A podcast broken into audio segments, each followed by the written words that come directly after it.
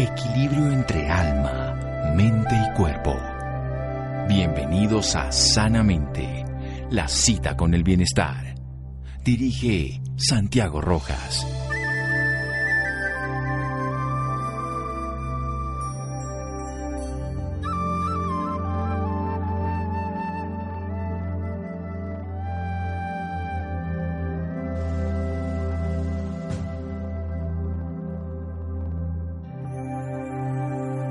Atrás con enojo ni avancemos con miedo, sino con conciencia. James Thorber.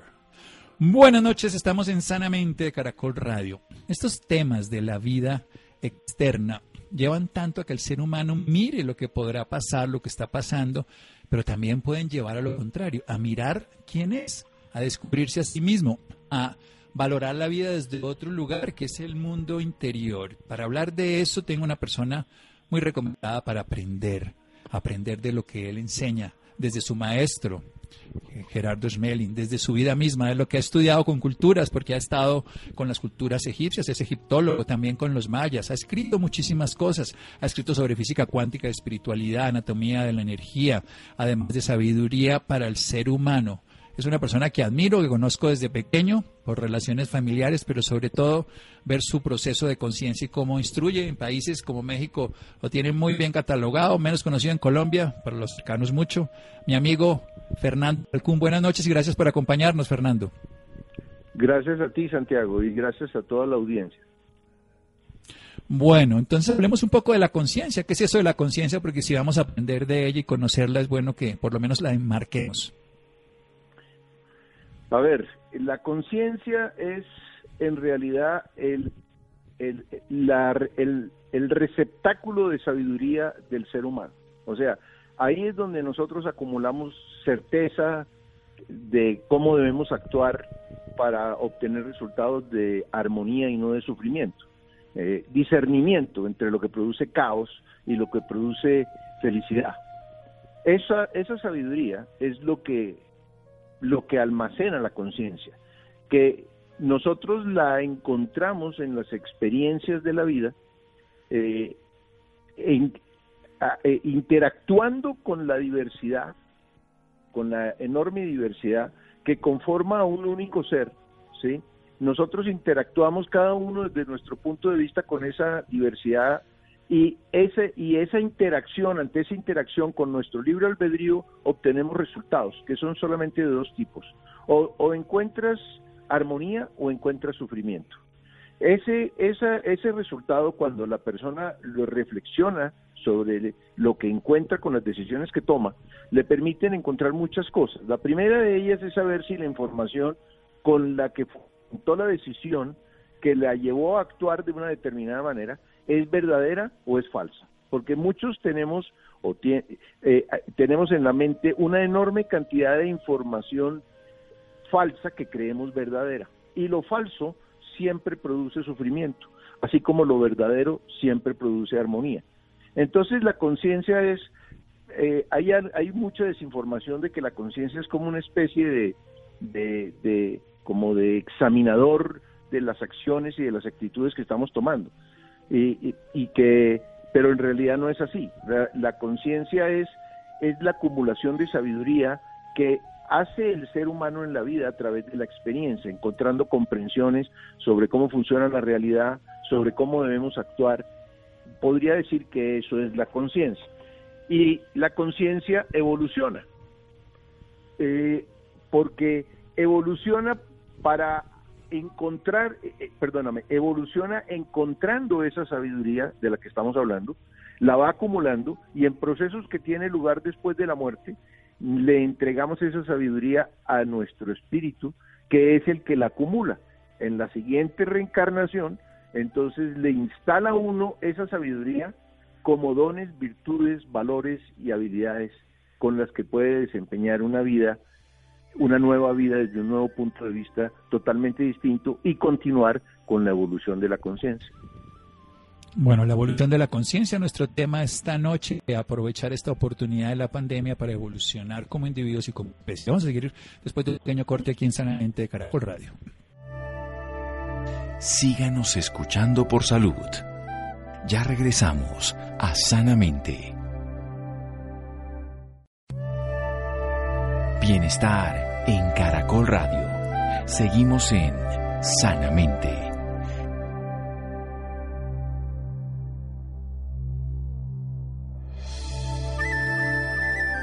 Seguimos en Sanamente de Caracol Radio. Fernando Malcolm Rojas, nuestro invitado esta noche, egiptólogo, ha sido conocido por todo lo que ha trabajado sobre la civilización maya, ha enseñado sobre conciencia y nos está hablando en este momento.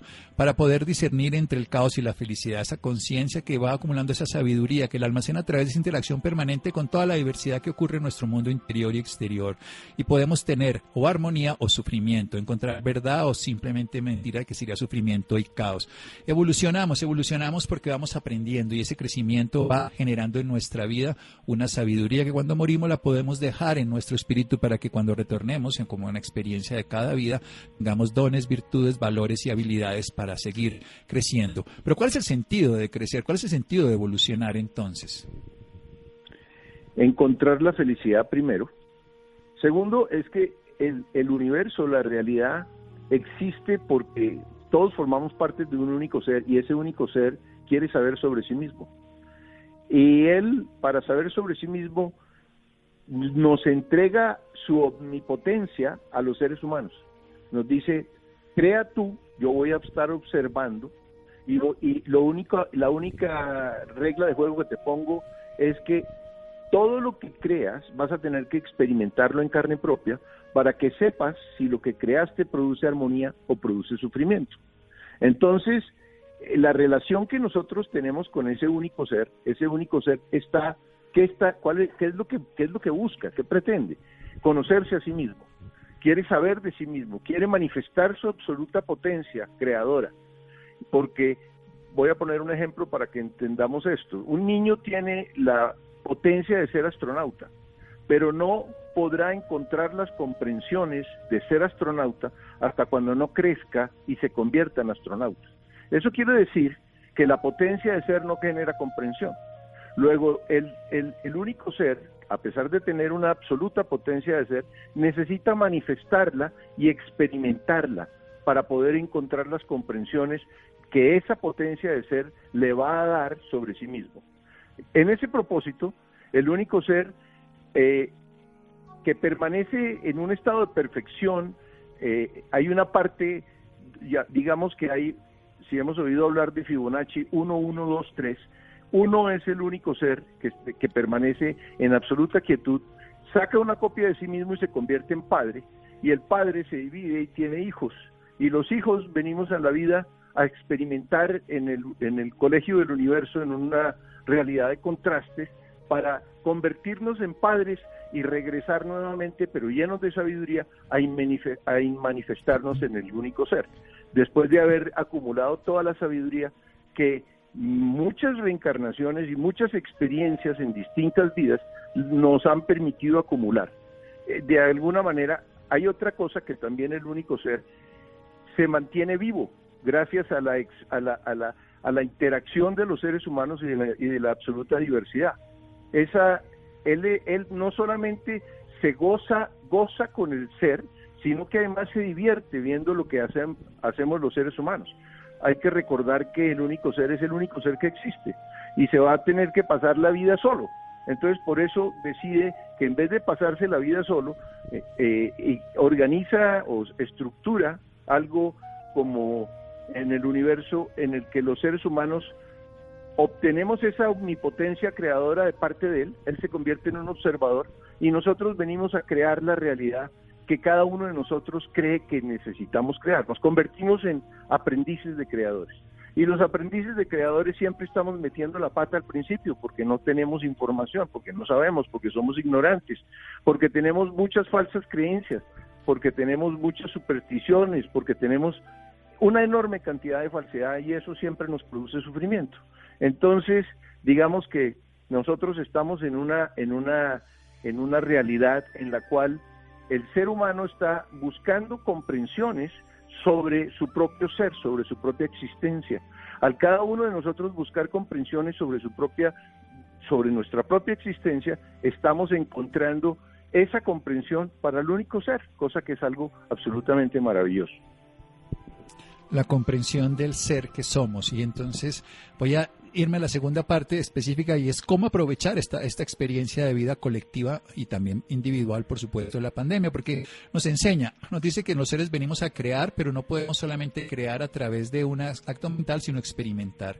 Y a través de esa experimentación vamos a tener armonía, sufrimiento, nos vamos a ir conociendo a nosotros mismos para manifestar esa potencia creadora que somos de ese único ser que se recrea y se divierte a través de nuestra experiencia, que nosotros estamos creando la, la realidad y estamos aprendiendo a ser creadores porque somos niños sin conocimiento y aprendemos de la experiencia. Pero ¿cómo sacamos provecho de esta experiencia de confinamiento, de cuarentena, de experiencia, de dificultad, de vivir un patrón de vida que teníamos antes? Usted es el que sabe, Fernando, adelante. A ver, nosotros estamos viviendo en, un, en una realidad de efectos. Nosotros no vivimos en una realidad de causas. Las causas están en la mente de, de todos los seres humanos, porque cada ser humano crea su realidad personal y co-crea su realidad colectiva. Resulta que en este momento nosotros tenemos una, una enorme cantidad de personas, una enorme masa crítica en desesperanza por el continuo sufrimiento que han venido experimentando durante generaciones. Entonces esa masa crítica pues terminó por manifestarse en el mundo de los efectos. Sí, e, ese, esas, esas causas mentales de una realidad co-creada por todo el mundo, pues está generando una, un cambio una pandemia que lo que está buscando, el propósito de eso, es corregir, es un rayo despendejador para la humanidad entera. Su propósito es provocar un cambio planetario que reajuste y reequilibre lo que no funciona. Cuando el universo nos pone a todos en, en, en, un estado de paréntesis, por decirlo de alguna manera, eh, afectando el, el rayo despendejador, el evento de destino, está afectando las cuatro correspondencias de aprendizaje del ser humano está, está afectando la correspondencia del lugar porque no nos podemos mover del sitio donde estamos, estamos en cuarentena. Está afectando la correspondencia de relaciones porque no nos podemos ver ni tocar y nos toca ahora vernos digitalmente y, y, no hay manera de, de, tener las relaciones que, pues, que teníamos antes. Está afectando la salud, está afectando eh, la sexualidad, obviamente, con todo este lío que está pasando, y por supuesto, está afectando los recursos. O sea que lo que tenemos es, una, es, un, es un evento planetario bastante, bastante intenso, eh, que tiene el propósito de provocar cambios interiores en los seres humanos, de corregir el desequilibrio existente si queremos evitar una crisis aún más profunda en el planeta. En este momento hay un, digamos, el sistema, hay, casi todos los sistemas están con problemas. El sistema económico es uno de los que más problemas tiene, porque hay una, hay una, un, un desequilibrio impresionante que hay que, que hay que nivelar, que hay que corregir. O sea, no es, no es que, este, que se necesite buscar un equilibrio, que todo el mundo tenga los mismos recursos. No se trata de eso porque los recursos son una correspondencia de aprendizaje las, las personas nacen con un, con un grado de riqueza o de escasez con el objeto de aprender a crear, aprender a, a, valorizarse a sí mismo y quitarse las limitaciones mentales para que le permita encontrar los recursos y la abundancia que está en todas partes en el universo, solamente que nosotros el universo nos da una varita mágica y utilizamos esa varita mágica para autohechizarnos a nosotros mismos, usamos nuestro poder para convencernos a nosotros mismos que no tenemos ningún poder. Entonces, eh, en este momento estamos viviendo realmente, yo diría que hay muchas cosas que, que, que tenemos que hacer. Diría que la más importante de todas es dejar de ver la crisis como un problema. En realidad es una oportunidad y es una oportunidad para crear una masa crítica consciente que contrarreste el miedo y el sufrimiento colectivo. Eso es lo que necesitamos hacer. Es lo mismo a nivel humano, a nivel, perdón, a nivel individual, el ser humano también tiene eventos de destino, rayos despendejadores, en los cuales la vida le mueve a uno el piso con el objeto de que uno entre en una saturación de sufrimiento y en una noche negra del alma que le permita a uno ponerse a examinar qué es lo que está haciendo mal para que todo esto esté sucediendo. Y eso yo creo que es lo que nos está pasando a todos. Entonces, en este instante, ¿qué es lo que tenemos que hacer? En este, eh, a la pregunta Déjalo ahí. Sí. vamos a dejarlo ahí, precisamente, para después de un pequeño corte, qué es lo que tenemos que hacer, porque ya tenemos claro el problema, estamos infringiendo, digamos, unas leyes de la naturaleza y sufriendo sus efectos a nivel del lugar, la relación en la salud y los recursos. Pero ¿podemos hacer algo? Esa es la siguiente pregunta después de un pequeño corte comercial en Sanamente de Caracol Radio. Síganos escuchando por salud. Ya regresamos a Sanamente. Bienestar en Caracol Radio. Seguimos en Sanamente.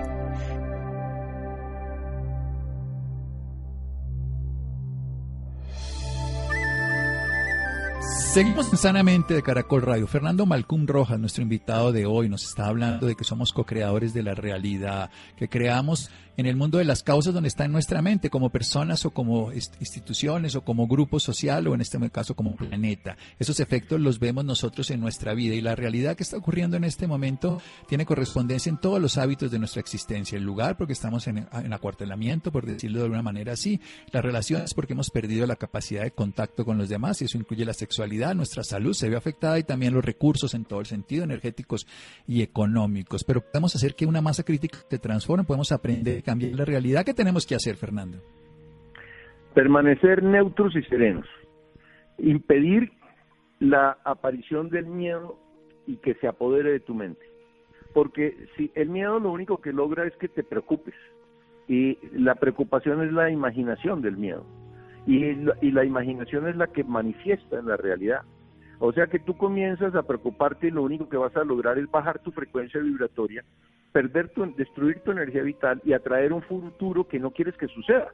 Cuando tú tienes el poder para crear caos o armonía, el miedo te convierte en un, en un imán de dificultades y problemas. Entonces, destruye tu energía vital. Entonces, hay que, hay que quitar el miedo de la mente, entender que lo que estamos viviendo es una oportunidad a nivel individual. La sumatoria de transformaciones individuales es lo que va a producir una transformación colectiva. O sea, no, no, no es al contrario. Nosotros, eh, eh, los procesos son individuales. O sea que si muchísimos seres humanos, si logramos que haya muchísima gente que mantenga su frecuencia vibratoria alta, que no se deje paniquear, entienda que esto es una oportunidad para reflexionar sobre lo que él está haciendo en su vida de manera incorrecta eh, y, y, con el objeto de corregirlo, si nosotros logramos que haya una masa crítica consciente que se acerque al 8% de la humanidad, nosotros lograríamos darle un vuelco y lograr que en el año 2032, como profetizaron los mayas, habría una nueva civilización mucho más equilibrada, eh, una nueva organización social y socioeconómica sobre la Tierra. Yo creo que eso es lo más importante, o sea que, que nosotros seamos conscientes que, que, que podemos comenzar a formar parte de una masa crítica consciente, positiva, de entendiendo que hay muchas cosas que corregir a nivel humano. Nos estamos dando cuenta de muchísimas, de muchísimas cosas, de los valores tan trastocados que teníamos y de un momento a otro el universo nos ha puesto a reflexionar a todos. Bueno, excelente. O sea que los mayas ya nos hablaban no solo del 2012, sino también nos hablaban del 2032, de una nueva civilización que podría estar transformada, pero por supuesto depende de la sumatoria, como en las votaciones, uno más uno más uno para que sea exponencial esa suma, primero aritmética, pero luego exponencial como humanidad, para llegar a esa masa crítica del 8%, donde nosotros vemos que tenemos que tener es una actitud de temor y una actitud de reflexión, los neutros lo que está ocurriendo. ¿Cómo no dejarse contaminar con tanta información caótica y desde el punto de vista práctico que estamos viviendo todos los días a través de los medios? Pues es que lo primero que hay que hacer es eh, mantener la mente en el presente. O sea, en el presente alrededor tuyo no está pasando nada. Estás con tu familia, de pronto estás eh, eh, eh, en un lugar en el que puedes reflexionar, aprovechar la oportunidad para estar en contacto con tus seres queridos, entender que en esta en este momento no nos podemos apagar en este momento y siempre no nos podemos apegar a nada ni a nadie, ¿sí? Porque nadie puede estar contigo para siempre y tu paz interior no puede estar dependiendo de lo que está sucediendo afuera. Entonces, hay que limitar el tiempo que dedicas a las noticias. Es bueno saber qué está pasando, pero no estar pegado todo el día de las noticias, sobre todo tan alarmistas, porque lo único que hay se ha convertido es en, un, en, en, una contaduría de muertos que además eh, en, en una desproporción impresionante. Estamos con 8.500 millones de seres humanos en el planeta Tierra y hay 2 millones de, de infectados en este momento y, y como 200 mil muertos. O sea que las proporciones son realmente, yo diría, como rarísimas. O sea, ¿cómo, podemos, cómo puede estar creando esto, este, esta pande este pánico colectivo que está sucediendo? Tenemos que aprender a fluir, tenemos que aprender a, a, no luchar, a adaptarnos, a sobre todo dejarnos de creer víctimas inocentes. El gran problema que en este momento tiene el 75% de la humanidad es que son víctimas inocentes.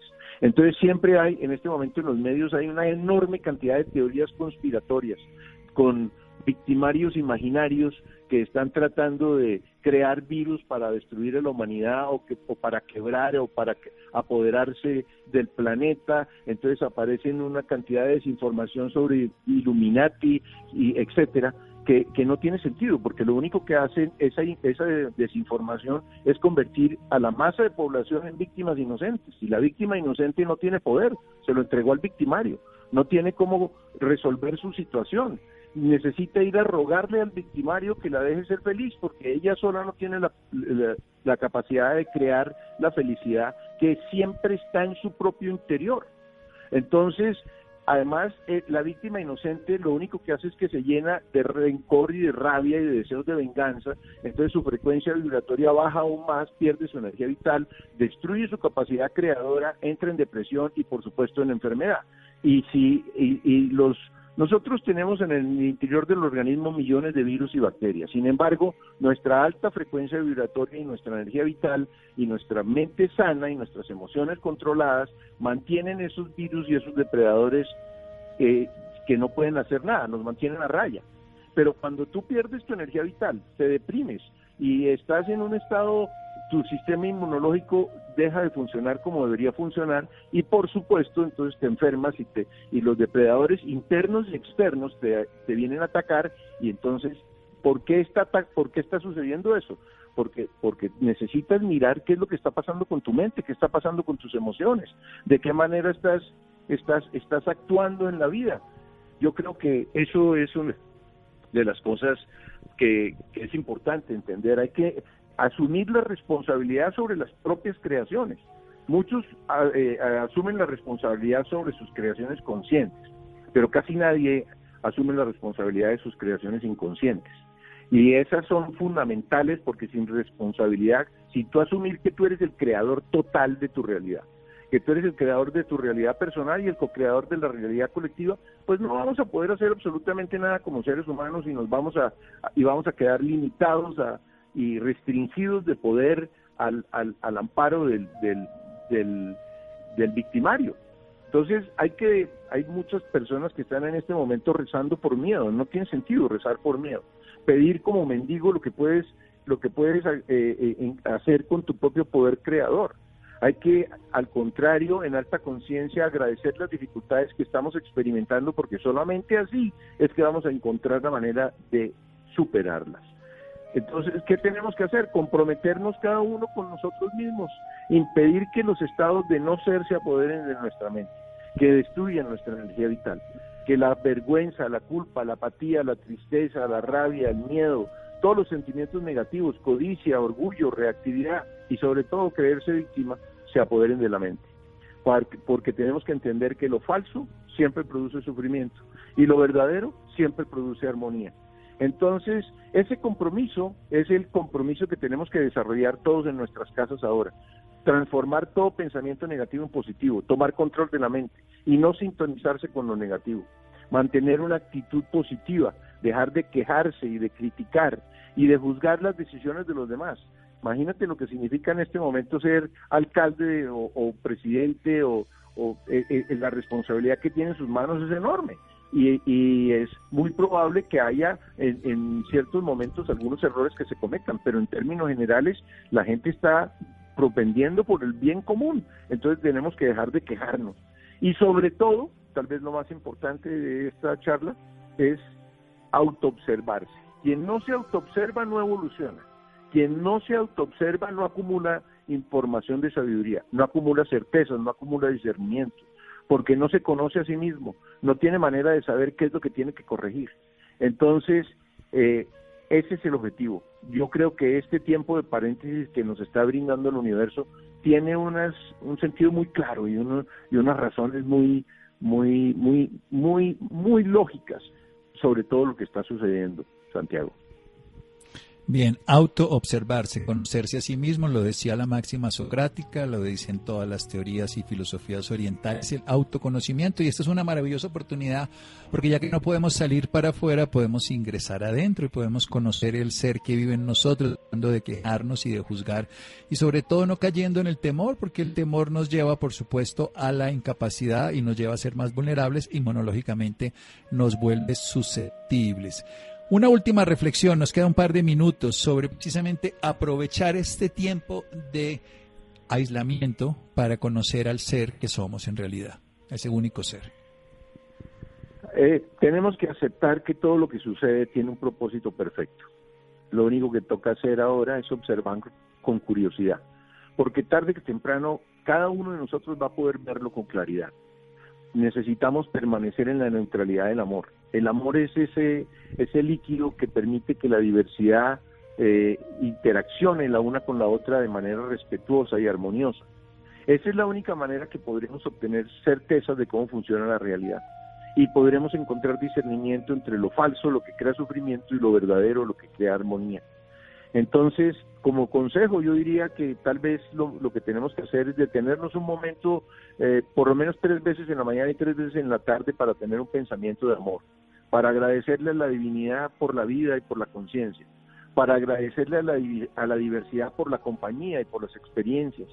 Y si pueden, en su casa con seguridad, enfrente, al lado, hay un árbol, abrácenlo y agradezcanle a la naturaleza por rodearla, por rodearte con su amor, por mostrarte eh, cómo la diversidad vive en armonía. Ese yo creo que es lo que tenemos que hacer en estos tiempos que diría yo de reflexión tiempos de reflexión, tiempos maravillosos que nos da la vida de estar con nosotros mismos, de reconocernos, estar con las personas que amamos, también a veces a través de comunicaciones a distancia, pero de podernos reconocer. Y lo más bonito es que lo tenemos dentro de nosotros, no tenemos que irnos a, a ningún monasterio, no tenemos que hacer nada diferente que mirarnos a nosotros mismos. ¿Dónde podemos tener más información de Fernando Malcum? ¿Su página web? ¿Algún tipo de información de las redes sociales para personas interesadas en conocer un poco más? Recordemos, él también ha hecho investigaciones sobre Egipto, egiptólogo, ha hecho investigaciones sobre todas las tradiciones mayas. Nos ha hablado incluso de un florecer de la humanidad ya desde hace años, desde el 92, luego el 2012 y ahora 2032, mostrándonos una posibilidad de una visión integradora como sociedad transformada. ¿Dónde lo podemos ubicar entonces, Fernando? A ver, me puedes encontrar en Instagram como Fernando Rayita Abajo Malcún.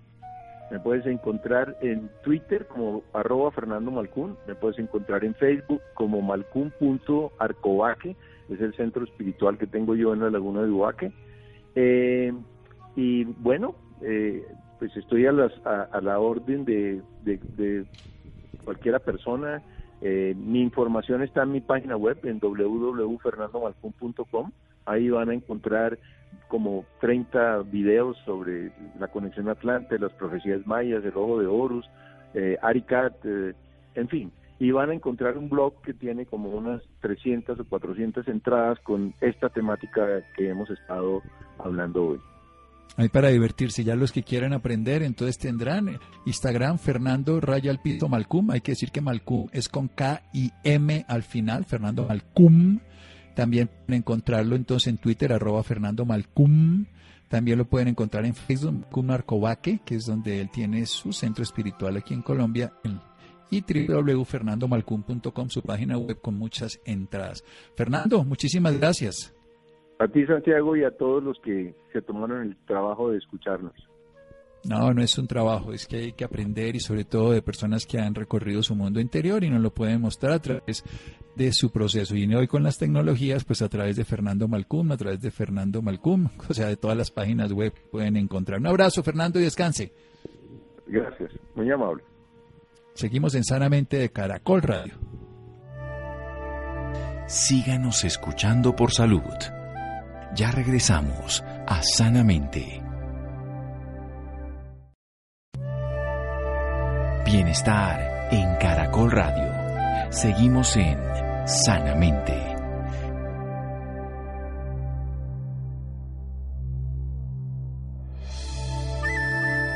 Seguimos en Sanamente de Caracol Radio. Bien, dejamos el tema anterior, pero vamos en la misma dirección, siempre aprender de algo. Alrededor de 48 mil pequeños comerciantes de Bogotá que tenían tiendas de barrio, peluquerías, papelerías, entre otros negocios, están en crisis. Ante esta, la Fundación Solidaridad por Colombia se unió con Cruz Verde, Fenalco y Punto Red. Interesante aprender que podemos aportar a todas las personas en cualquier momento y en las crisis podemos dar lo mejor de nosotros si queremos, por supuesto. Laura. Hola, muy buenas noches Santiago para usted y para todas las personas que nos sintonizan a esta hora. Claro que sí, Santiago. La Fundación Solidaridad por Colombia, en alianza con Cruz Verde, FENALCO y Punto Red, buscan ayudar a pequeños comerciantes en Bogotá que han tenido que cerrar sus negocios a causa del COVID-19. Por esta razón, en la noche de hoy nos acompaña Claudia Sterling Posada. Ella es vicepresidente legal y de asuntos corporativos de Cruz Verde, bogotana, graduada de Derecho de la Universidad del Rosario con especialización en Derecho de Seguros y Seguridad Social de la Universidad de La Sabana. Durante 18 años fue vicepresidente jurídica del Grupo Salud Total y es catedrática en varias especializaciones en las universidades Javeriana, Rosario y Sabana. Muy buenas noches, Claudia, y bienvenida sanamente de Caracol Radio. Hola Laura, Santiago, eh, muy contenta aquí de estar con ustedes, eh, sobre todo divulgando un tema tan importante como es la solidaridad que debemos tener en este momento con los pequeños comerciantes que en este momento eh, tienen parada su actividad económica. Claro que sí, Claudia. Bueno, y para empezar y contextualizar a nuestros oyentes, háblenos sobre Coronatón 10.000, ¿de qué se trata esta campaña? Bueno, Coronatón 10.000, Laura, es una campaña preciosa eh, en la que estamos participando la Fundación Solidaridad por Colombia, Cruz Verde, Fenalco, Fenaltiendas, Punto Red y Pro Bogotá. ¿Y de qué se trata esta campaña? Se trata de ayudar a todas esas pequeñas tiendas de barrio, peluquerías, papelerías, que en este momento por el tema de la cuarentena obligatoria tuvieron que cerrar sus puertas y no pudieron seguir operando. Entonces, ¿cuál es la idea de la Coronatón 10 mil? Es recaudar desde 10 mil pesos en adelante y lo que la gente quiera donar para llevarles mercados, unos mercados absolutamente completos a todas estas familias. Mercados que entre otras cosas también se hacen en estas pequeñas tiendas de barrio, que, tienden, que tienen mercaderías eh, aptas para, para este mercado. Estos mercados fueron eh, diseñados por el ICBF de tal manera que sean mercados completos y nutritivos para estos pequeños tenderos y sus familias. Bueno, yo tengo entendido que estos mercados son armados por nutricionistas de, de la fundación. Más o menos, ¿para cuántas personas alcanza un mercado? En general, alcanza, el mercado alcanza para cuatro personas, eh, eh, para un núcleo familiar estándar de cuatro personas. Hasta el día de ayer se habían recaudado 211 millones de pesos y se habían repartido 1.700 mercados que, habían que han beneficiado a 750 familias, que estas familias han sido priorizadas, digamos, o, o quién escoge, porque uno diría, estas familias de dónde salieron, cómo se prioriza. Son eh, pequeños negocios formales, afiliados todos a Fenal Tiendas. Eh, entonces se garantiza que, se, que le llegue digamos, ese tema nutricional a, estas personas. Estos mercados efectivamente están siendo armados eh, conforme los estándares de nutricionistas del, del, ICBF y verificados por la fundación. Cada mercado, por ejemplo, tiene varios grupos de, de como varios grupos de productos. El primero es grupo 1 cereales, raíces, tubérculos y plátanos. O sea, todos los mercados tienen estos grupos que les voy a decir. Cereales, raíces, tubérculos y plátanos. Tienen adicionalmente el grupo 2 frutas y verduras. Tienen productos del grupo 3 leches y productos lácteos. Tienen productos del grupo 4 carnes, huevos, leguminosas, frutos secos y semillas. Y tenemos eh, grupo 5, azúcares y dulces porque necesitamos energía en esta cuarentena. Eh, es un almuerzo completamente, digamos, balanceado, en almuerzo, un mercado completamente balanceado y tenemos un listado también de alimentos sustitutos, eh, que de pronto no hay carne en X tienda de barrio. Entonces, también el ICBF nos ha dado un listado de productos sustitutos y los mercados se están armando para que tengan los seis grupos de productos y le llegue a una familia un mercado completamente balanceado que garantice una nutrición adecuada. Bueno, y teniendo en cuenta todo esto, por lo que estamos pasando con el COVID-19, ¿cómo será la dinámica para repartir estas ayudas? Ya, pues, ya que debemos tener, eh, debemos tener cuidado con todo lo que, lo que tocamos. Eh, Laura, ya la eh, repartición de estas ayudas comenzó, digamos, esto fue una campaña que comenzó el 21 de marzo y efectivamente personal adscrito a la Fundación Solidaridad y beneficiario de la Fundación Solidaridad está haciendo esta repartición de mercados con todos los elementos de protección adecuados. Es decir, estas personas van con tapabocas, van con guantes, van con gel antibacterial, es decir, tanto la armada del mercado como la distribución del mismo se hace en las condiciones adecuadas con los elementos de protección personal del caso para que para garantizar que el mercado llegue completamente aséptico a la casa correspondiente del tendero. Claudia, ¿y es recomendable que las personas que reciban estos mercados vuelvan pues a hacerle como un una desinfección, pues diciéndole así, a todos estos productos? Sí, Laura, es absolutamente recomendable. Primero que los reciban sin contacto que es lo que nos ha recomendado el Ministerio de Salud en los lineamientos, sin contacto con ese domiciliario que va a llevarlo. Eh, y es absolutamente recomendable que los alimentos y los empaques sean lavados con agua y con jabón. Es la mejor desinfección que puede haber en este momento, no llenarlos de gel ni nada, sino lavarlos con agua y jabón.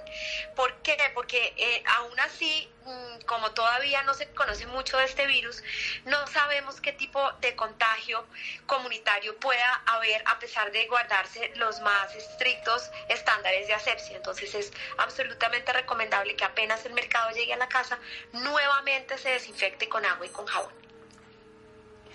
Bueno, Claudia, y ya para finalizar, me gustaría bueno, y ya para finalizar, ¿qué consejo le da usted a las personas que nos están escuchando en este momento, en especial a esas personas que deseen colaborar en esta linda causa? ¿Cómo pueden hacer las donaciones? Eh, Laura, las donaciones se pueden hacer en la página web de Cruz Verde, www.cruzverde.com.co.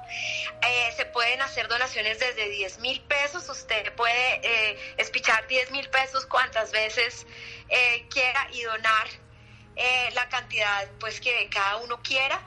Y también se pueden hacer las donaciones en las cajas de Cruz Verde. Preferimos que obviamente las personas no vayan a las droguerías, pero si ya están o van a alguna de ellas, pues las cajas están habilitadas para recibir las donaciones y también está habilitada la cuenta de la Fundación Solidaridad por Colombia en la página web de la Fundación Solidaridad, solidaridadporcolombia.org.co. También ahí hacen clic y pueden donar.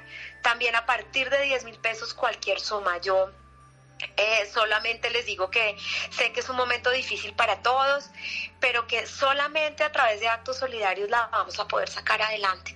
Porque tal como el ministro de Salud anunció en el día de ayer en el Congreso, muy probablemente esta cuarentena vaya más allá del 27 de abril.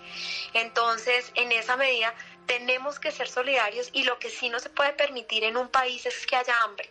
Entonces, colaboremos con estas familias. Estas familias nos han alimentado, nos han surtido de, todos los servicios de peluquería, librerías, todo por muchos años y es el momento de mostrar lo mejor de nosotros, de lo poquito o mucho que cada uno tiene, donar a partir de 10 mil pesos, creo que es, mm, digamos, un deber con la sociedad. Los invito a todos a unirnos a esta campaña Coronatón 10 mil. Bueno, Claudia, Sterling, muchísimas gracias por esta valiosa información y por acompañarnos esta noche en Sanamente de Caracol Radio. Laura, muchas gracias, Santiago igualmente, y que tengan una muy buena noche. Muchas gracias, Laura. Llegamos al final de Sanamente. Muchas gracias a Freddy, Juan José, Ricardo Bedoya, Jessy Rodríguez. Quédense con una en el camino con Ley Martín. Caracol piensa en ti. Buenas noches.